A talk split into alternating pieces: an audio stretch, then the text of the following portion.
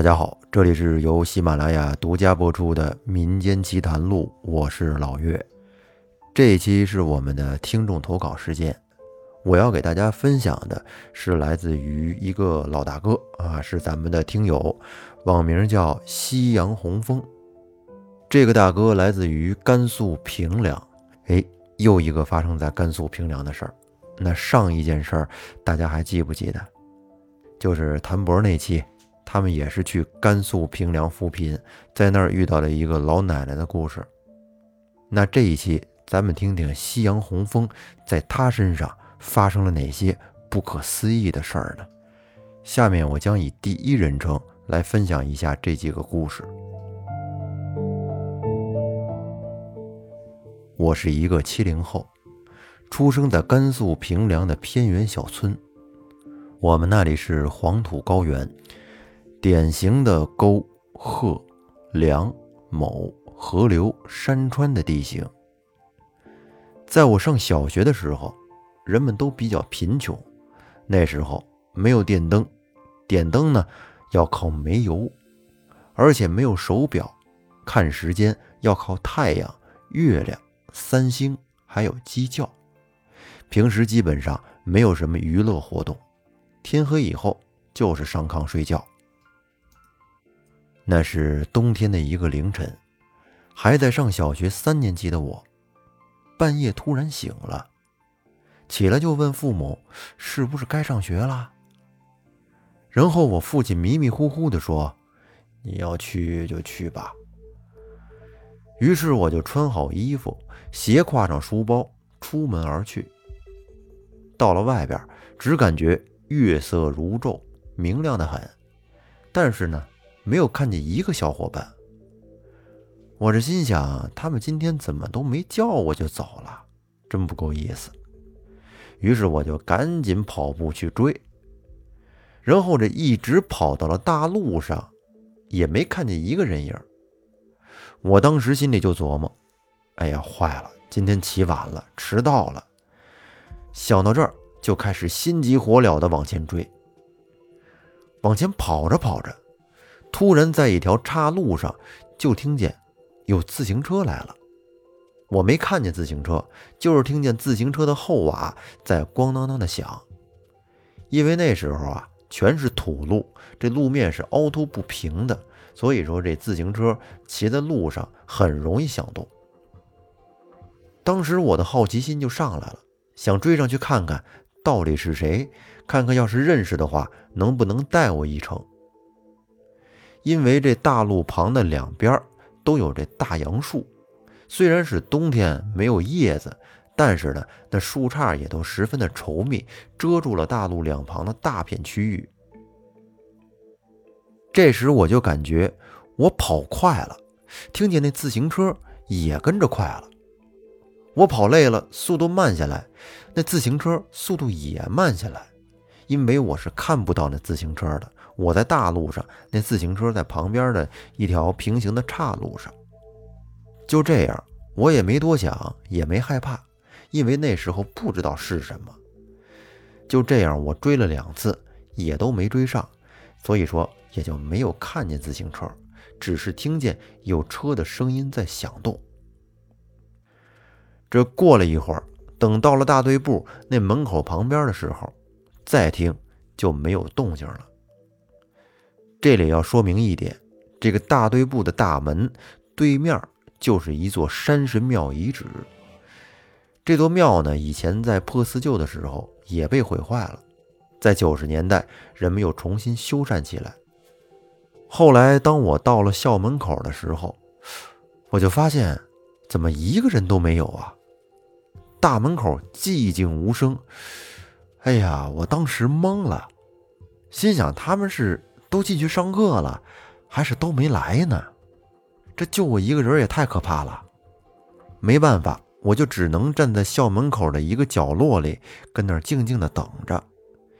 也不知是等了多长时间，才慢慢的看见有三三两两的同学到了学校。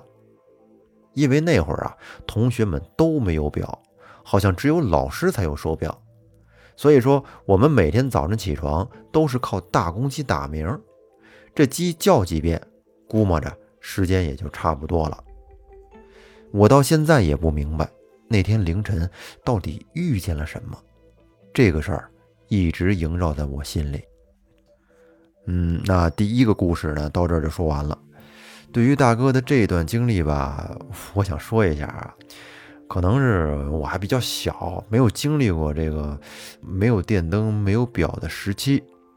但是呢，可以想象的出来，对于一个才上三年级的小朋友来说，大半夜的睡得迷迷瞪瞪的，穿上衣服背上包起来就上学去，这个事儿确实有点反常态啊。咱不说别的，我觉得就这个行为都挺可怕的。所以说，不比不知道，一比才明白。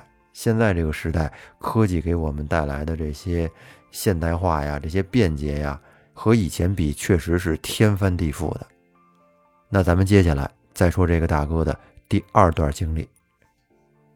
在我们村的北边有座庙，以前呢香火很旺盛，风调雨顺。这座庙就在北庄队的沟边上。故事的起因是听我们队上的老人讲起的。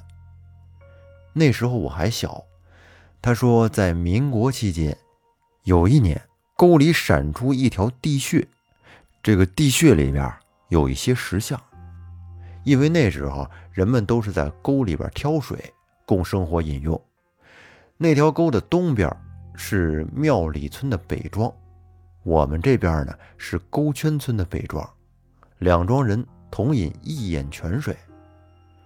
首先发现石像的是庙里村人，他们去了好多精壮的小伙子，拿着绳索还有木棒去抬，但是几个人都抬不动。后来我们村的人就拿了黄纸和香，在石像前面点燃之后说。我们请您老人家动身前往，给您重修庙宇，让您有落脚之地。然后你说奇怪不奇怪？这个石像一个人就背了起来，哎，麻溜的就背到了山上。上了山以后，来到了一片田埂边，人们呢就先把那个石像放下，在田埂边上一字排开坐着休息。但是等休息好了以后，起身再背那个石像。可就又背不动了，于是呢，人们也不动他了，就在那儿修建了庙宇。听老人说，以前这儿都是风调雨顺，有求必应，得到了不少庇护，并且呢，把每年的农历七月二十日就定为庙会日。这庙会每年都举办，就是唱大戏祭神。另外呢，这些石像是七尊佛，两尊菩萨。佛是有莲花台的，那菩萨是有坐骑的，可惜在破四旧的时候被毁坏了。在小学老师寝室门口还放着一个八卦堆有八个棱面雕刻着八种瑞兽，还有一个佛祖的莲花台，那花瓣看着是清晰可见，里面可以装水。那时候老师也在里面种过花草。还有一尊石像是菩萨坐骑。不过我这么多年也没有去过学校，不知道那些东西是否还在。但是这个庙宇现在已经被毁的差不多了，里边就剩下一颗如来佛祖的头像。这个头像的大小呢，目测比正常人的头还要大一倍多。说起这颗佛头，也是命运多舛。先是被人扔下沟滩，这沟滩里啊，因为种着地，那里的人们说呢。每年到了麦子黄的时候，就会出现麦田怪圈。有一年春天，有一位病殃殃的老婆婆去沟滩里边剜那木须芽，无意间呢，他就发现了这佛头。发现之后，就用弯菜的那个笼子把这佛头给提了回来。后来呢，这位老婆婆的病也没有用药，自己就痊愈了。然后过了好几年之后，才无疾而终。大概是一三年左右吧，这颗佛头被人给偷了，偷着去卖了。后来报案又给追了回来。据说卖佛头的人就是庙旁边的有一户姓高的男子。这个男子的前妻以前被水淹死了，留下了两个儿子。而这个男的他向来就有偷鸡摸狗之嫌，后来呢又娶了一位后老婆。但是有了后老婆之后，他还是不老实，又和本庄的一位有夫之妇有了关系。再然后，他那后老婆出门打工，就再也没回过家。有一年夏天的晚上，他去山里捉蝎子卖钱，不想一整宿都没回来。第二天上午，他那个情妇来找他，只见家门上着锁，屋里没有人。最后呢，就发动邻居和亲朋去找，结果直到两天以后，才在山里的一个护圈里面找到他的尸体。这个护圈是本地的方言，就是这平地被大水冲下去一个数十米不等的大洞啊。听他们寻找的人说，这个男子的尸体抬回家已经腐烂，并且都生蛆了，从那耳朵眼儿还有鼻孔里边弄出了好多的蛆虫。然后这件事儿吧，听当地的老人说，这就是报应到了。所以说，只要心怀善念，不要害人。老天必然保佑，这个故事可是实实在在的，而且都有迹可循。听我父亲说，以前这座庙院的偏殿里边供奉着关帝圣君。还有一段奇闻，就是说当年这个供台修好之后，塑像师会问这会长，说是塑一个站着的像好呢，还是塑一个坐着的像？会长说，怎么样看着有气势、显威武，就怎么塑。然后塑像师说：“那你找一个拳棒师傅来。”后来还真就找来了一位张姓的武士，他跳上了供台，打了一套拳路，最后呢做了一个坐马式，然后这塑像师就按照这个姿势塑造了关帝像。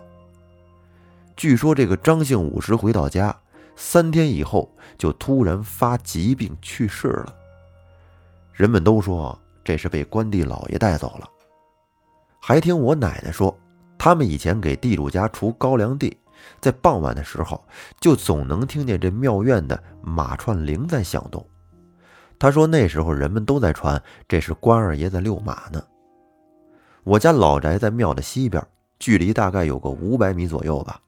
小时候没有电灯啊，在漆黑的夜晚，就向这庙宇的方向望过去，总能感觉那儿有暗暗的亮光。但是走近了。又什么都没有，人们总是觉得很惊奇。话说有一年夏天，下起了大雨，在雷雨交加之后呢，这大风又夹杂着冰雹就砸了下来。然后这庙旁边的人就赶紧去庙里烧香祷告。在场的人们都说，只见这庙门口有一道青烟一直窜到半空中，瞬间这冰雹就向东北方向移走了。结果。是东北方向那边的庄稼地被夷为了平地，我们村呢得以平安。嗨，这个事儿七十多岁的老人都在讲给后人听。那夕阳红枫的第二段经历到这儿就告一段落，在后面他还有一段经历，咱们今天一块儿给说完了。这件事情发生在大概零二年的三月份吧，我们家。在远离村庄的沟滩里开垦了十几亩的荒地，大哥就劝父亲说：“种粮很辛苦，不如栽些果树，这树苗钱我出，你管看就行了。”于是呢，大哥买了两百多棵苹果树苗，大概栽了有三亩地左右吧。那时候放羊的比较多，这羊吃麦苗，而且呢还啃这果树的枝叶，所以父亲每天吃过早饭。便去沟滩里看管。就这样过了十多天，父亲每天是早出晚归，晚上基本都是天黑时才进门。有一天，父亲在沟滩里干了些农活，这回到家呢就晚了点然后就抄这崎岖蜿蜒的山坡路啊往回赶。就在离家不远的一处高崖下边，突然从旁边闪出了一个人，给我父亲吓了一跳。这个人是已经死去多年的姓毛的人，父亲认识他，因为从小他们都是好朋友。当时我父亲大惊失色，好在手里还有一把板斧，于是父亲就抡起板斧胡乱的砍了几下，就跑回家了。当时我还在母亲家看电视，忽然只见父亲推门就进来了，脸色蜡黄，满头满脸的大汗，就连后背都在冒着热气，因为那时天冷，还穿着毛衣跟外衣呢。母亲一看这见状不妙，就问说：“你怎么了？”父亲长叹一声说：“没啥，我很累。”我问了几句，父亲是一句也不愿意多讲。母亲就让我回家睡觉去，因为那时候我已经和父母分家多年。第二天早晨，我就去看父亲，只见他疲惫不堪，精神萎靡。然后母亲才告诉了我父亲昨晚的遭遇。吃过早饭之后，母亲就去找了一个队上的神婆去问。神婆升堂后就说：“你掌柜不信我，你来我也不好给你指明。”母亲就回复祷告说：“您老人家就别跟凡人计较了，看好了，我给您挂块匾还愿。”后来呢，神婆就借口传言说要叫魂三日，并且阴阳先生也来打扫过庄子，还给了好多符角。这个符角就是用黄纸折成的那小三角，在神位前供奉着，相当于开过光的神药。就这样，阴阳先生也来过了，魂儿也叫过了。日复一日的，慢慢的过了大概一百天之后，父亲才渐渐的缓过劲儿来。从那件事之后，就再也没有人去过那个邪恶的地方。那说回来，为什么说那个地方邪恶呢？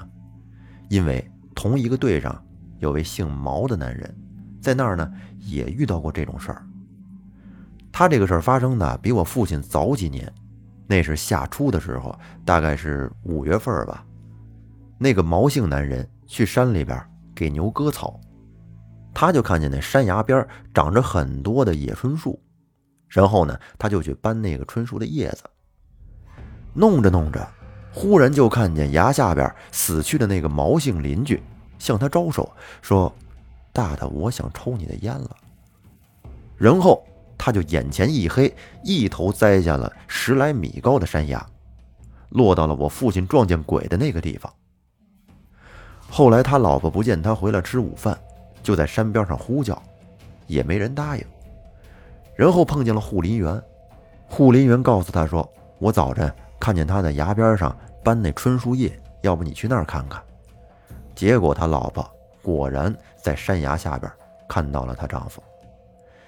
只见他一只手拿着卷烟纸，一只手呢抓了些烟叶，已经昏迷不醒。然后他老婆就跑回了家，叫来了左邻右舍，还有乡里乡亲，才把他给抬了回去。租车送去了京川县的中医院。